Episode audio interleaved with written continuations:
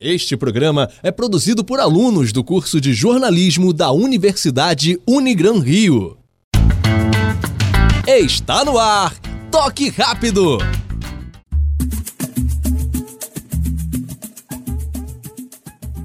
Boa tarde, meu nome é Ricardo Souza. Está no ar o Toque Rápido, a sua mesa redonda da Rádio Serra Verde 98,7 FM, em parceria com a Unigran Rio. E para me ajudar com o programa de hoje, estou aqui com meu time de comentaristas: Henrique Gomes, Paulo Rogério e Nicolas Franco. Boa tarde, galera. No programa de hoje, vamos falar das quartas de finais e as projeções dos jogos. Vamos começar falando da seleção brasileira? O Brasil vai enfrentar o Paraguai amanhã, às 21 horas, na Arena do Grêmio. O que vocês esperam para esse confronto?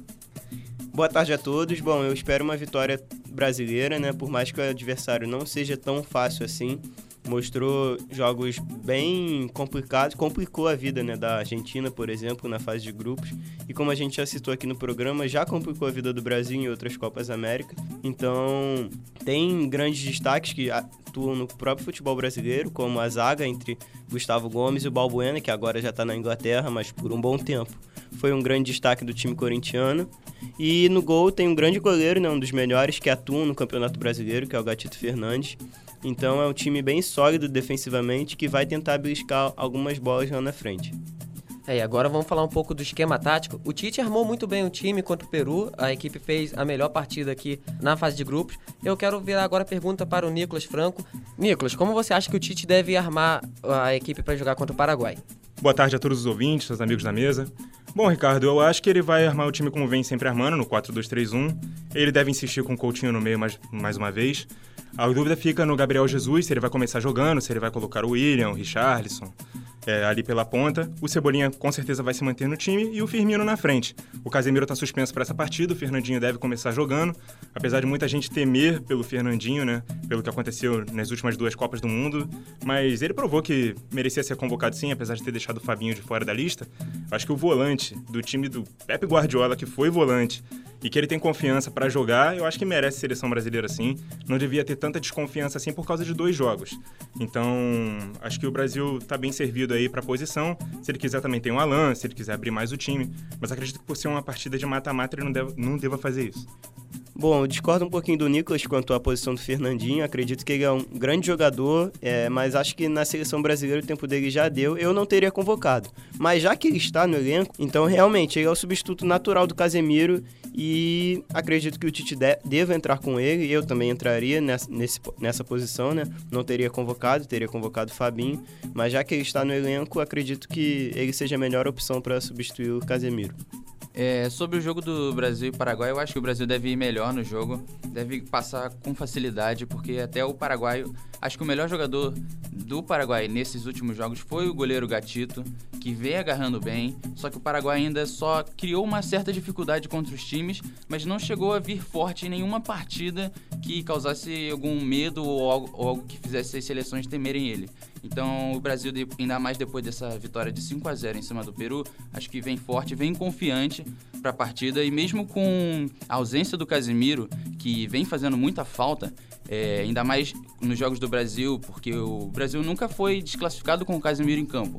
Quando o Casemiro não jogava, o Brasil era desclassificado. Então tem esse medo aí. É, mas acho que o Brasil vem forte sim e deve passar com facilidade. Bom, queria alertar um pouco, a gente está destacando bem a parte defensiva da equipe paraguaia e o Brasil sempre tem dificuldades contra equipes bem postadas na defesa. Foi assim contra a Venezuela, que ficou fechadinho o jogo inteiro, bem compactada, não deu espaço para a seleção brasileira. E vem, vem sendo assim, na própria Copa do Mundo foi assim, enfrentou dificuldades contra a Suíça, contra a Costa Rica. Então é um jogo que o Brasil vai ter que ter muita movimentação lá na frente, vai ter que contar com espaços mais verticais de Coutinho e de Arthur e não pode deixar espaços na defesa, né? Eu acredito que o Paraguai não vai atacar tanto assim, mas quando atacar, a defesa do brasileiro tem que ser bem eficiente. Complementando o comentário dos dois, né? O Henrique falou sobre a postura que o Paraguai tem nas partidas de perder força no fim dos jogos e ter assustado no começo dos jogos ali contra o Catar, contra a própria Argentina. É um time que nos primeiros minutos parte para cima, é, procura ter a posse de bola, finaliza bastante, finaliza de fora da área, no jogo aéreo também. E depois ele se acanha. Eu acho que nesses primeiros minutos que o Brasil tem que fazer os gols. Assim como foi contra o Peru, é, que se esperava um jogo mais difícil, mais complicado. Então, se o Paraguai se lançar à frente e o Brasil aproveitar as chances que criar, pode fazer o resultado nos primeiros 20, 30 minutos de jogo e depois ficar tranquilo. Porque as virtudes, as maiores virtudes do Paraguai são de se defender. Se ele estiver correndo atrás do placar, ele não vai poder se defender, vai ter que sair para o jogo. E aí o Brasil pode tomar conta da partida. E agora vamos virar atenção para o jogo de sexta-feira entre Argentina e Venezuela. O jogo vai acontecer no Maracanã às 4 horas da tarde. Qual é a expectativa de vocês para esse jogo? O Messi, enfim, deve brilhar nessa Copa América? Bom, eu espero um jogo complicado para a seleção argentina. É, ela que já enfrentou a Venezuela recentemente, teve problemas, né? Foi derrotada por 3 a 1 então, é, a gente deve esperar uma Venezuela bem fechadinha. E como a Argentina não tem muitas soluções na parte ofensiva, não é uma equipe bem treinada, pode ser que tenha, tenha dificuldade. E como o Ricardo disse, a gente tem que. A gente espera que o Messi finalmente tenha uma atuação das que ele tem no Barcelona, né? Mas para isso acontecer, ele tem que contar com a ajuda da equipe dele, porque no Barcelona ele é recheado de craques ao lado dele, são parceiros de equipe que já estão acostumados a jogar com ele, que já entendem a movimentação dele, diferente do que acontece na Argentina. Então o Scaloni ele deve, tem que propor um estilo de jogo que favoreça o Messi, que o deixe confortável para resolver o jogo. Concordo com o Paulo, acho que o Scaloni deve manter o esquema tático do último jogo. Jogou com o Messi um pouco mais solto, mais livre, sem muitas funções defensivas. Só que é, se a Venezuela aproveitar bem os lados do campo, principalmente no momento defensivo da Argentina, pode complicar muito para a Argentina, porque os laterais vão ficar pegos no mano a mano. O time da Argentina não joga com pontas. Uma opção é jogar com o Di Maria, ou na dupla de ataque, ou no meio-campo, abrindo, como ele fazia bastante no Real Madrid. Mas acho que não vai ser o caso. Ele deve manter mesmo o mesmo trio de meio-campo e deve manter o Agüero e o Lautaro Martinez na dupla de ataque. Uma opção durante o jogo, e talvez tenha sido uma descoberta, entre aspas, assim, do Scaloni na última partida, é usar o Dybala. Ele pode colocar o Messi, pode manter o Messi na ponta do losango ou pode botar o Messi na dupla de ataque e colocar o Dybala ali como 10, porque os dois fazem as mesmas funções, ou como meia de criação ou como segundo atacante. Então, é uma opção que o Scaloni tem para essa partida. Quanto à Venezuela, é uma equipe que vem crescendo, é, vai impor dificuldades à Argentina, não vai ser uma partida tão fácil assim para o time do Scaloni, mas a Argentina é favorita, provavelmente deve passar de fase, porque até porque nessas fases a camisa costuma pesar, então a Venezuela deve sentir um pouco a pressão e acredito que a Argentina vai passar de fase. Bom, e como vocês bem disseram que a Argentina vai estar em cima pressionando o tempo todo, vocês acham que o técnico venezuelano pode aproveitar essa pressão argentina para tentar matar o jogo no contra-ataque, colocando o Soteudo aberto pela em uma das pontas e o Joseph Martinez é, fixado lá como centroavante para tentar matar o jogo em uma bola? É uma opção interessante quando a Venezuela tiver a bola, mas normalmente a Venezuela não vai ter a bola nesse jogo. Se ela tiver o contra-ataque, ela vai explorar bastante as pontas, tendo dois pontas rápidos como o Soteudo e o Martinez. É, mas no momento defensivo, talvez seja é, um pouco deficitária a marcação da Venezuela nesse sentido. A Argentina deve ter mais a posse de bola. Se a, se a Venezuela tiver três atacantes, vai faltar gente para marcar.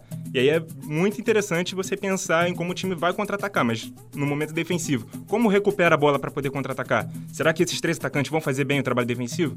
Tudo isso tem que ser levado em consideração. Também na sexta-feira, mas às 8 horas da noite, Colômbia e Chile vão se enfrentar na Arena Corinthians. Vocês acham que esse é o confronto mais equilibrado das quartas de finais? É, sim, eu concordo. Eu acho que esse vai ser o confronto mais equilibrado. O Colômbia vem com um time forte, ganhou os três jogos, é, tá vindo muito bem. É, no último jogo, com o próprio Cuejado, o Flamengo conseguiu o gol, que é inesperado, até porque ele era um jogador reserva, mas veio bem. É, o Chile também veio muito bem, começou bem a Copa América, ganhando de 4 a 0. Depois, é, acabou que na última rodada perdeu para o Uruguai, que jogou bem, melhor até mas vem jogando bem com ótimos jogadores. O Vidal foi banco no último jogo e nesse jogo deve ser titular, até porque a Colômbia é um adversário importante e muito forte. É, mas Colômbia também vem com o Rames Rodrigues, que está jogando muito, talvez um dos melhores jogadores da Copa América, por muitos o melhor. É, então, acho que o confronto vai ser bem equilibrado, mas acho que a Colômbia vem mais forte e a Colômbia deve passar sim. Concordo com o Henrique, acho que esse é o confronto mais equilibrado, até porque são duas seleções que demonstraram um bom futebol na fase de grupos. A equipe colombiana é a única 100% na competição. E o Chile perdeu, mas perdeu para o Uruguai, que é um adversário fortíssimo, então era um resultado comum a derrota para o Uruguai.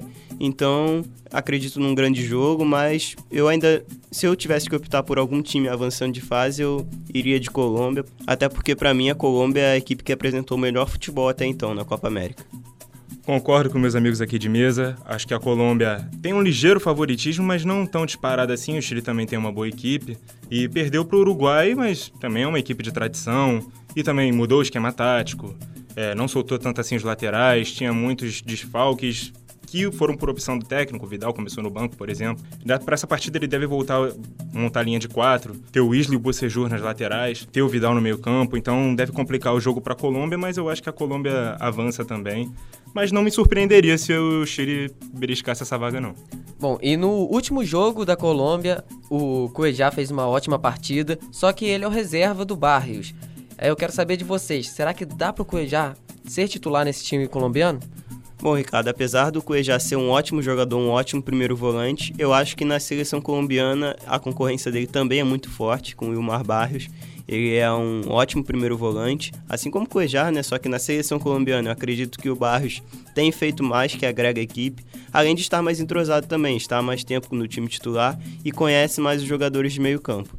Então o Cuejar é uma ótima opção de segundo tempo no banco de reservas. Todos, toda a seleção gostaria de ter um Cuejar no banco e a Colômbia pode contar com esse privilégio.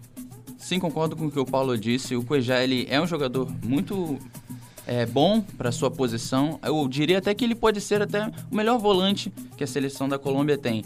Gosto muito do Barrios, mas eu acho que o Cuejá, ele, ele faz um, ele tem um futebol, acho que melhor. Só que quando se olha o histórico do que eles jogaram na seleção, o Barrios foi muito melhor do que o Cuejá, que não teve boas partidas. É, e o Barrios acabou sendo titular e ele também é um jogador de confiança do técnico. Bom, outro paro ímpar que tem dentro da equipe do Carlos Queiroz é no ataque. Quem deve ser o titular? Zapata ou Falcão Garcia? Pelo estilo de jogo da Colômbia de ser mais impositivo, o Falcão seria mais útil, porque é um jogador que faz mais pivô, que se fosse para usar mais o jogo aéreo, ele seria mais útil, mas o Zapata é um jogador mais rápido, privilegia mais uma equipe que joga no contra-ataque. Eu considero o Zapata um jogador mais completo, apesar da carreira do Falcão ser mais longeva, é, mais vitoriosa. Hoje eu escolheria o Zapata pelas características e pelas opções que ele dá. É, falando um pouco também do Cuejar e do, e do Barrios, eu acho que a opção pelo Barrios é, principalmente pela característica dele. É um jogador mais alto, mais forte fisicamente. Ele faz meio que ali o trabalho sujo e deixa os outros jogadores, como o Quadrado, Ramos Rodrigues, sem precisar participar tanto do momento defensivo. O Cuejar já é um jogador que também faz um bom papel defensivo, mas a principal virtude dele é de ser o melhor passador, que faz melhor a saída de bola, enfim. E agora vamos falar do jogo de sábado entre Uruguai e Peru, que vai acontecer às 4 horas da tarde na Arena Fonte Nova. Vocês acham que o Uruguai é o grande favorito para esse confronto? Eu diria que sim, Ricardo. Não só o grande favorito ao confronto, mas um dos grandes favoritos a chegar até a final, né? A equipe uruguaia que já vem com uma base de um tempinho, né? É uma equipe muito bem treinada pelo Oscar Tabares. A equipe se conhece, está bem entrosada e foi muito bem na fase de grupos, no confronto que ele tinha que se impor, que tinha que mostrar a tradição uruguaia. Ele fez isso, que foi contra o Chile e acabou vencendo por 1 a 0. Então, eu boto o Uruguai como favorito para esse jogo. Acredito numa vitória até tranquila da equipe do Oscar Tabares e vamos aguardar aí para ver se isso realmente vai acontecer e caso aconteça, quem será o seu adversário na provável semifinal. Concordo com o Paulo, o Uruguai é bem favorito para esse jogo, é, principalmente pelo que a gente não viu do Peru contra o Brasil, né? É, eu esperava um jogo do Peru muito mais complicado contra a seleção brasileira. Deve deixar sequelas aquele 5 a 0 da seleção brasileira. Então, eu não sei se o Gareca vai mexer muito no time do Peru, na escalação, nas estratégias para poder enfrentar o Uruguai, mas o que deve se desenhar mesmo é o Peru esperando o Uruguai com a posse de bola, partir para cima e tentar o contra-ataque, uma bola no Guerreiro. O que não privilegia tanto assim o Guerreiro, mas privilegia o Farfan, que é um jogador de bastante velocidade. Diferente da Colômbia, o Peru joga com dois atacantes que se complementam. Um que é mais físico, é, que prende mais a marcação dos zagueiros, que é melhor na bola aérea, e o outro mais rápido, de mais movimentação, melhor qualidade técnica, drible, improviso. Então, o Peru tem lá suas qualidades, mas Mas não acredito que vai impor muitas dificuldades assim para a seleção uruguaia, que a gente espera que vai passar com tranquilidade. Bom, e aproveitando o gancho que você disse, Nicolas, sobre o Guerreiro, o Guerreiro é aquele centroavante que a bola chega nele e a jogada não morre. Ele tem a capacidade de fazer o pivô, de é, trazer o jogador que está vindo de trás. E agora eu vou virar a pergunta para o Henrique. Henrique, o Guerreiro é a principal arma dessa equipe peruana? Sim, Ricardo, eu acho que o Guerreiro é a arma principal do Peru para fazer os gols. Não dá para subestimar o Guerreiro. Eu também concordo com vocês quando vocês dizem que o Uruguai é favorito para a partida e deve passar. Também acho. É, mas não dá para subestimar o Guerreiro que está vindo numa fase ótima pelo Internacional e foi muito bem nos, nos dois primeiros jogos é, do Peru na Copa América, nas últimas Copa América. Ele foi um dos artilheiros, é, então acho que ele vai vir forte assim. É, qualquer bola no Guerreiro pode ser fatal. Então, mesmo que o Peru tenha ido mal no último jogo contra o Brasil, e realmente foi bem mal, é, acho que não dá para é, subestimar mesmo a, o time, a seleção peruana, quando o atacante deles é o Guerreiro. Concordo que o Guerreiro é o principal arma da equipe peruana, mas o trabalho dele vai ser bem difícil, né? Afinal, ele vai enfrentar uma zaga, uma das melhores zagas do mundo, a meu ver, que é entre Godin e Jimenez. Além de estarem juntos na seleção tem um tempinho, eles formam, ou melhor, formavam a dupla de zaga do Atlético de Madrid, já que o Godin está de saída. Então são dois zagueiros muito bons, o Godin com a experiência, muito forte fisicamente, bom na bola aérea, o Jimenez um pouquinho mais rápido, compensando a velocidade que o Godin perdeu com o passar dos anos. Então é uma zaga que se complementa e tem muito entrosamento e que vai dificultar a vida do Guerreiro e do Farfã. Concordo, Paulo. E já que o Guerreiro deve ter dificuldades com a dupla de zaga, uma boa saída da seleção peruana são as finalizações de fora da área. Porque se a zaga do Uruguai é ótima, o goleiro é bem questionável. O Muslera deixa muito a desejar, então ali com Cueva, o próprio Guerreiro finalizando de fora da área pode ser uma saída ali pro Peru chegar aos gols. E por hoje é isso, pessoal. Chegamos ao fim do Toque Rápido, a sua mesa redonda da Rádio Serra Verde 98,7 FM em parceria com a Unigran Rio. Muito obrigado a você que nos acompanhou e até a próxima.